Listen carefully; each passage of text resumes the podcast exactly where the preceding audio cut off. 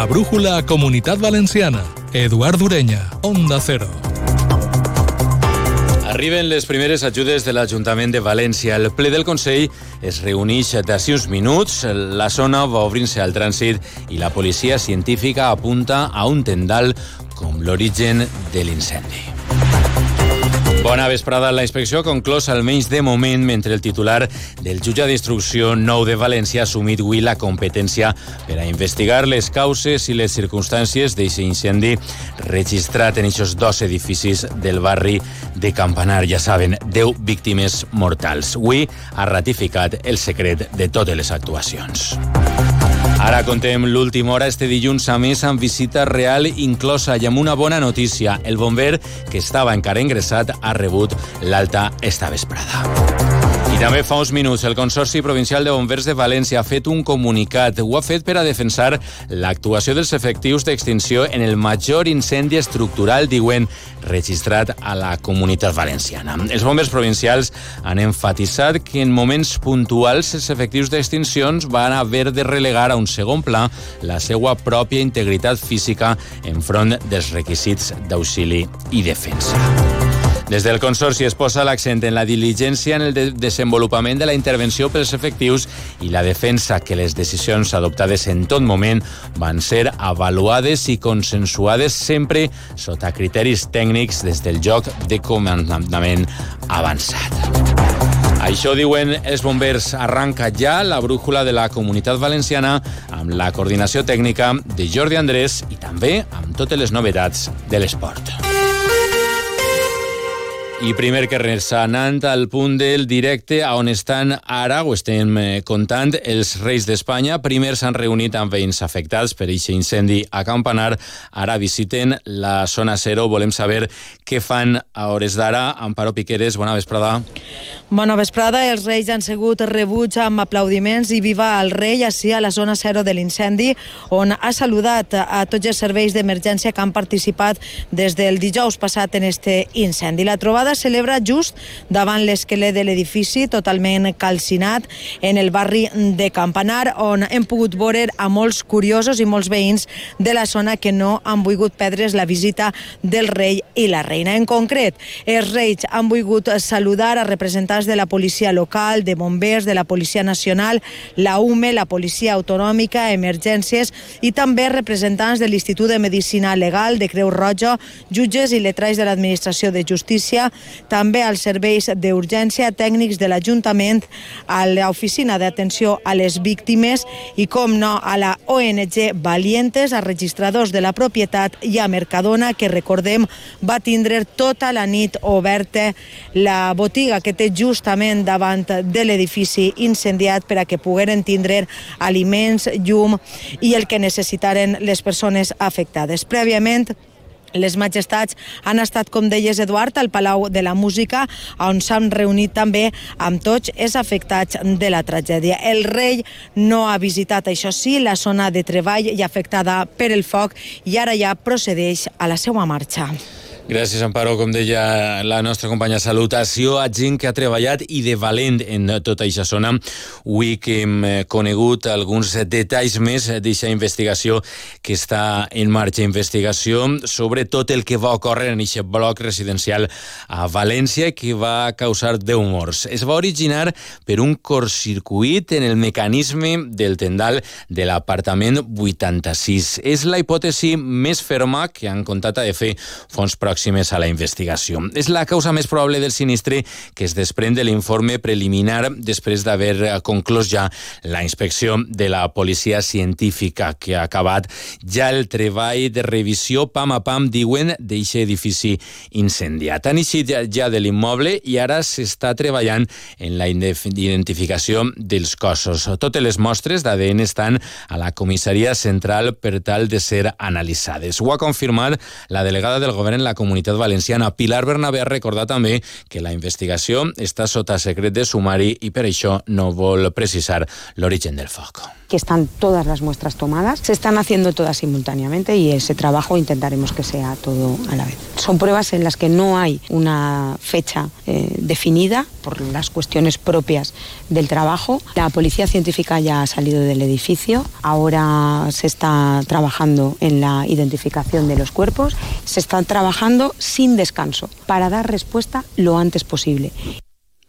A més, des de primera hora del matí s'ha començat a reobrir el trànsit parcialment en tota aquesta zona, en la confluència de les avingudes General Avilés i Mestre Rodrigo. És el punt zero on continuen treballant els bombers mentre personal de l'Ajuntament realitza també tasques de neteja dels arbres calcinats o danyats pel foc. Este migdia s'ha celebrat a la plaça de l'Ajuntament de València un minut de silenci que ha organitzat la Federació Valenciana de Municipis i Províncies. També un centenar de famílies famílies afectades per aquest incendi estan ja sent reallotjades. Entre esta vesprada i demà dimarts van a ocupar ja aquest edifici de Safranar. És un immoble propietat de l'Ajuntament de València de més de 130 habitatges d'entre 45 i 75 metres quadrats. Ramon Pérez. La alcaldessa de la ciutat, Maria José Català, l'ha visitat este migdia des d'on ha explicat que en principi les famílies s'hi estaran per un període de tres mesos prorrogable, ha dit.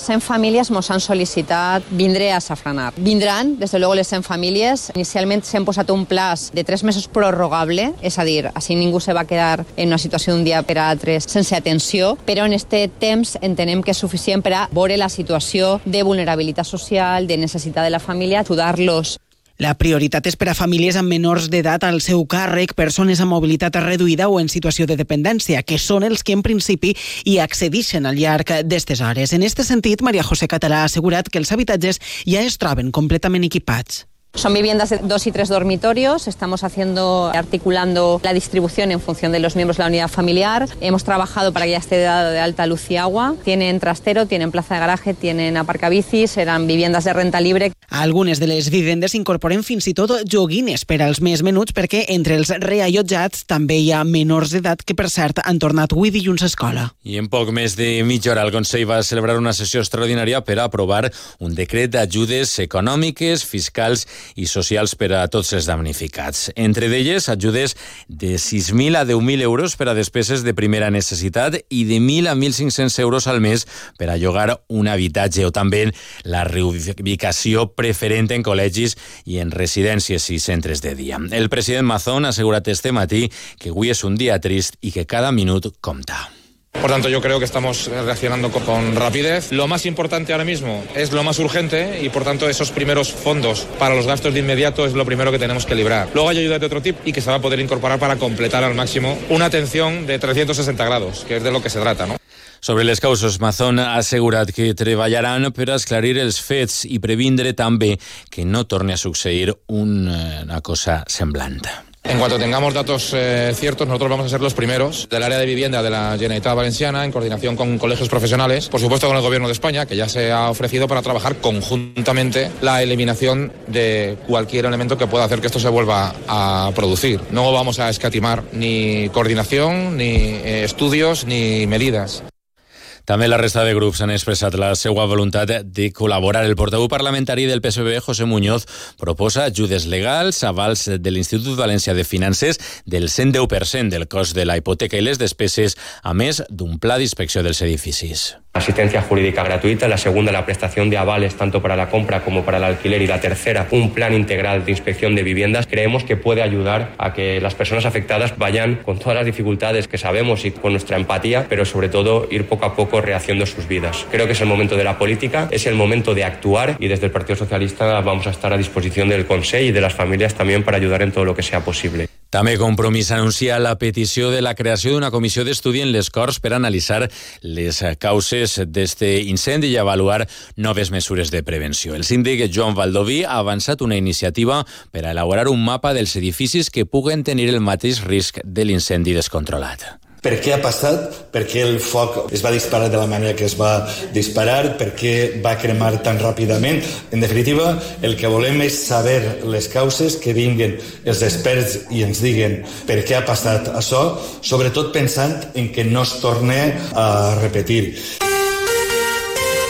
Més qüestions, altre del temes, dels temes del dia. Tenim reaccions també a la comunitat valenciana al cas Coldo i al primer moviment que ha fet el valencià José Luis Ábalos. Opinions després que l'executiva federal del PSOE ha sol·licitat a l'exministre que lliure el seu acte arran d'aquest cas que implica el seu exassessor. El síndic del PP en les Corts, Miguel Barrachina, advertix al president del govern Pedro Sánchez que se li està acabant el temps per a prendre decisions i destitucions. Aquí se une falta de gestión y corrupción. Coldo, quien custodiaba los avales personales de Pedro Sánchez, era consejero de Renfe en la época de mayor caos de cercanías en la comunidad valenciana. Era consejero de puertos del Estado en la época del boicot a la ampliación del puerto de Valencia y aquellos que debían construirnos el corredor mediterráneo, Adif, Coldo, el socialista de raíces, según Sánchez, en lugar de llamarle para acelerar las gestiones, le llamó para vaciar las arcas en favor de socialistas y amigos. I el secretari d'organització del PSPB, José Muñoz, defensa que Ábalos ha de complir amb una decisió que qualifica de dolorosa i ferma, el que li demana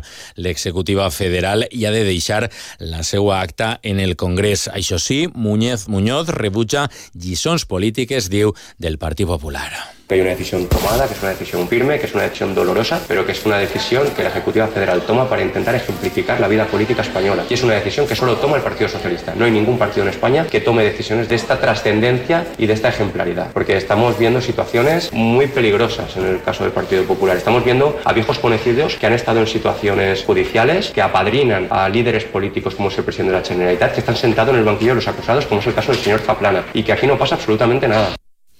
Per cert, que si finalment es decideix Avalos a deixar la seva acta, la següent en entrar com a diputada seria la socialista Ana María Gonzalo Herdaro, que va ser condemnada en 2021 per conduir i donar positiu, condemnada a una multa de 960 euros. És l'actual alcaldessa de Llaurí. I en matèria laboral, 600 treballadors del sector ceràmic es van a mobilitzar demà, ho van a fer a les portes de Sevisama. Tornen a protestar pel bloqueig en el conveni col·lectiu Castelló-Lorena Pardó. UGT i Comissions Obreres no aconseguissin posar-se d'acord amb la patronal davant el Tribunal d'Arbitratge Laboral celebrat a València i la convocatòria de vaga, diuen els sindicats, adquirís ara més força. Antonio Durán, d'UGT. Bueno, y la propuesta que nos hizo la patronal entendemos desde UGT que ha sido una falta de respeto hacia la comisión negociadora y, y bueno, seguiremos con las protestas más allá de, de esas fechas eh, hasta que seamos capaces de poder eh, llegar a un acuerdo para un convenio que, bueno, que como sabéis, eh, nuestro lema es que no empobrezca más a las personas treballadores del sector ceràmico. 600 treballadors es manifestaran demà dimarts a Fira València. Així mateix, els sindicats han convocat dimecres a partir de les 6 del matí el primer dia de vaga. UGT i Comissions Obreres confien que el 90% del sector secunde esta primera aturada. Sabeguen també dels tribunals que el TSJ de la Comunitat Valenciana admet a tràmit un recurs de la Comissió Ciutat Port contra la licitació de l'ampliació del port. Estima el recurs i reclama l'expedient administratiu a l'autoritat portuària.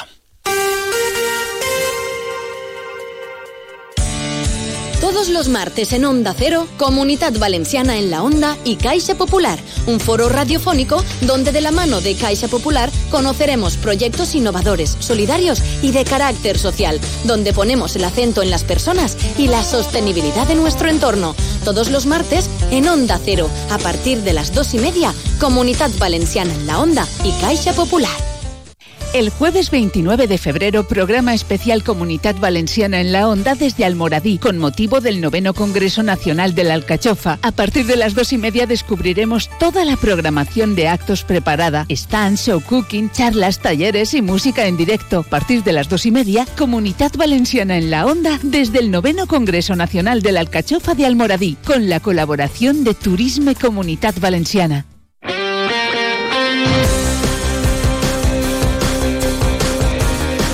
Anem ja a contar l'última hora del món de l'esport. Eduardo Esteve, molt bona vesprada. ¿Qué tal, Eduard? Buenas tardes. Què contem? Dilluns, partit sí. important el cap de setmana i més coses al voltant d'aquest partit. Sí, porque viene Vinicius y hay que recordar lo que pasó la temporada anterior con la presencia de Vinicius, con el cierre de una grada de Mestalla, la de la grada de animación joven durante tres partidos.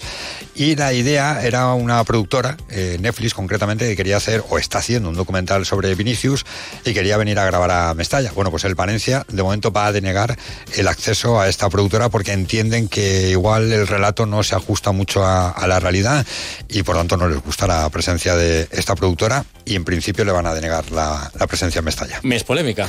Seguro que sí, porque vamos a estar toda la semana hablando de Vinicius, de la visita del jugador del Real Madrid, que quizá debió haber visto la cartulina amarilla ayer contra el Sevilla, hubiera sido la quinta, una entrada muy dura que se quedó sin castigo y eso hubiera evitado que Vinicius estuviera el sábado en Mestalla, pero sí va a estar.